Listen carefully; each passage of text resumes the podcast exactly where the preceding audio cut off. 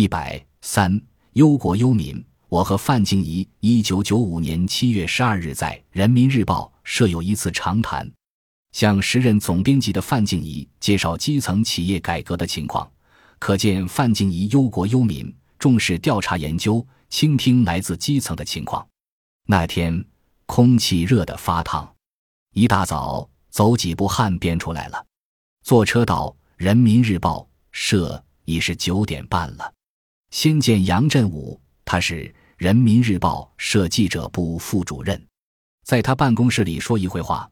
到范静怡总编辑屋中谈有四十多分钟，老范又谈了二十多分钟，前后达一个小时。老杨是《人民日报》里工业报道中发过许多大稿的记者。一九九二年夏天在双星调查时，我们在一起住过几天，每天晚上两个人在海边散步一个多小时，交流甚多。他说，上次在双星住了几十天，这次到胜利油田又住几十天。真下功夫，说了一番勉励的话。他说：“你的这些想法向老范汇报一下吧。今年是企业改革年，现在上面也拿不出好章程来，只是讲经济效益纵深型，宣传深入不下去。他会听你汇报的。”他去老范屋子回来说：“老范说你很深入，他在办公室等你。一会儿，政见秘书把我领到老范屋内，听说我已经等了一会儿。老范连声说：‘你看看，你看看。’原来刚才一位报社的老同志缠着他谈个人的事，又不肯走，耽误时间长了。老范连声道歉。我说不要紧，我是来看看你，闲谈谈。老范说：“您李锦可不是闲谈的人。”接着便问我又到哪蹲点了。我向老范汇报，我到胜利油田大明集团住了五十八天，国家朝前走很难。我有一个新思路要汇报，这便是资本经营。我谈了对当前宣传工作的看法，然后便掏出我的思路。我讲了这么几层意思：一、资本经营是市场经济资源配置思想的深化；二、资本经营是什么；三、资本经营的价值；四、这个企业的经验对国家发展的启示。我认为，以资本为纽带，重新组织大型企业集团可能是方向。该大的大起来，该小的小起来，经济结构才能调整好。现在市场经济朝前走，有走不动的感觉。我的话一停，范进一便说：“你这个思路可能行得通。现在国家太难，改革走不动，可是国家只能朝前走，不能朝后退。怎么走？总要想出新道路来。”范静怡说：“资本经营是个热点，你又走在前面了。产权制度改革似乎碰到难处，是应该反思一下这个问题了。怎么反思？我没有研究。”对于资本运营，我们喊出了这个词，但是浮在表面，没有回答问题。你把文章做得这么深，这么透，很可贵。现在就缺少像你这样的记者，深入生活非常扎实，思考也非常扎实。范进一说：“资本经营是一个新思想，按你讲，是中国市场经济发展的必由之路。这确实是一篇大文章。”我向老范诉起了对国家的担忧。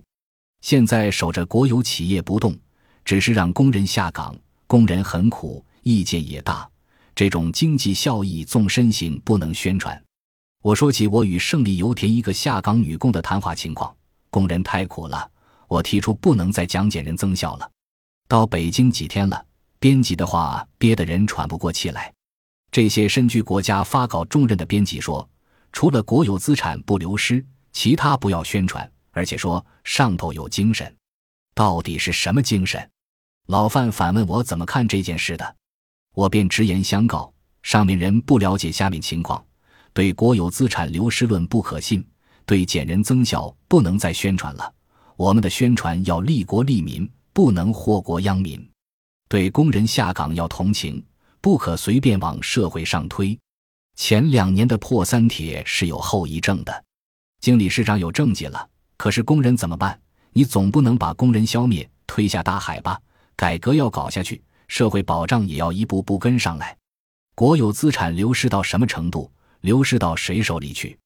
对国家影响有多大？现在没人回答，只是说上面有精神，可这像一道死死的闸门关着，似乎没有空隙。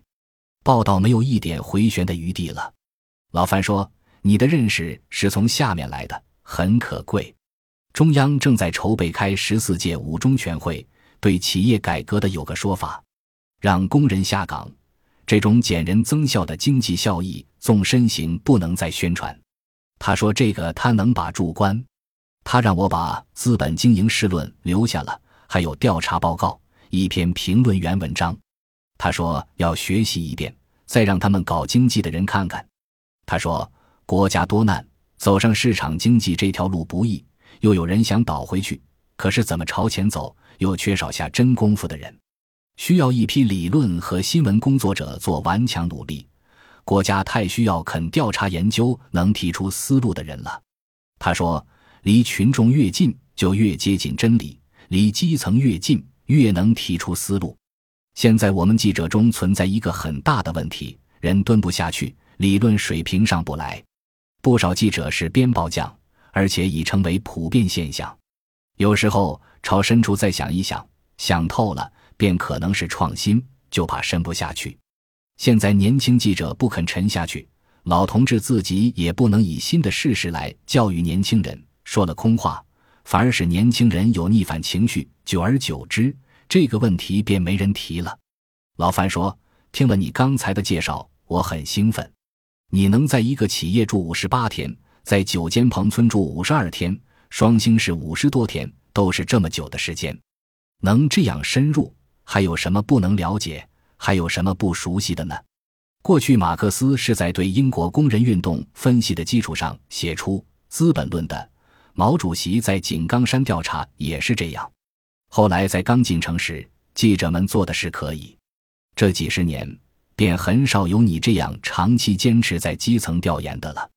老范又谈起我报道的九间棚，这个典型是宋平表态的，他对这个典型非常重视，可以说是当时中国影响最大的典型。这个典型是党的建设的典型。离异地委发出决定，号召向你学习。我们知道这件事，王忍之、吴冷西都批示了，记协刊物上介绍过。人民群众向你学习，这是新闻工作者的光荣。你为什么底气比别人足？一个是贴近实践与群众，一个是对马克思基础理论的理解。搞理论的新闻记者不算多，报道新理论的则更少。你提出的资本经营不可能马上解决，中央认识这个问题也有个过程。但做记者的一定要有理论思维，学会理论思维。范静怡听取我的调查情况汇报，谈了四十分钟，他又穿插谈了二十分钟，前后有一个小时，快到十点五十了。他在这个上午便做不成什么事了。范静怡还建议，你可以把比翼齐飞的理论写出文章，一个是调查研究，一个是理论学习。现在新闻战线也缺少这样的文章，你的实践可以这样概括。一个典型五十天实践理论双飞翼，干则必成靠毅力，时代风云亦高损。他笑了笑说：“你送我一个资本经营思路，我也送你一个思路，照这个写吧。”唐代石僧皎然是无形人，他有气杀高隼鸡，西方不寒林的明名。高隼飞到其他鸟飞不到地方，你能飞到？与老范的谈话近一个小时，时间不知不觉的过去了。前一半是对国有资产流失的看法，后面一半是关于新闻队伍调查研究问题，是新闻队伍自身建设的问题。因为证件秘书进来三次了，外间还有人等着我提出告辞，而老范一再挽留，还说他们尽是浮在上面，多是个人的事情。你谈的对国家有用，对我们办报的人有用，我愿意听一听来自一线的东西。你不要急，慢慢谈，不要管他们。范总的话。使人听了有点激动，在我再三提出后，他同意让我走，并且要我一定为新闻战线写点东西。从报社出来，一路上头脑有点发烫，心情平静不下来。想起报社的人还在老范办公室门外排队等着，他让秘书证件挡着。范总是一个正部级干部，他用一个小时与一个外单位的记者交谈，这是大文人风度。最新于官场的人是不会用这么长时间与下面记者谈基层情况的。他作为长者对我多鼓励，这是老一辈对我们的要求，但我没有理由飘飘然。人民日报很多老记者调查研究是很有功夫的，我是学习他们的作风走过来的。老范本身就是调查研究的典范，他被打成右派后，在下面待了二十多年，什么苦也吃了，什么情况也了解，他才是深入里。不深入，怎么能认得准开头与过头呢？我应当向老范学习，把他对我的勉励作为终生追求的目标。本集播放完毕，感谢您的收听，喜欢请订阅加关注，主页有更多精彩内容。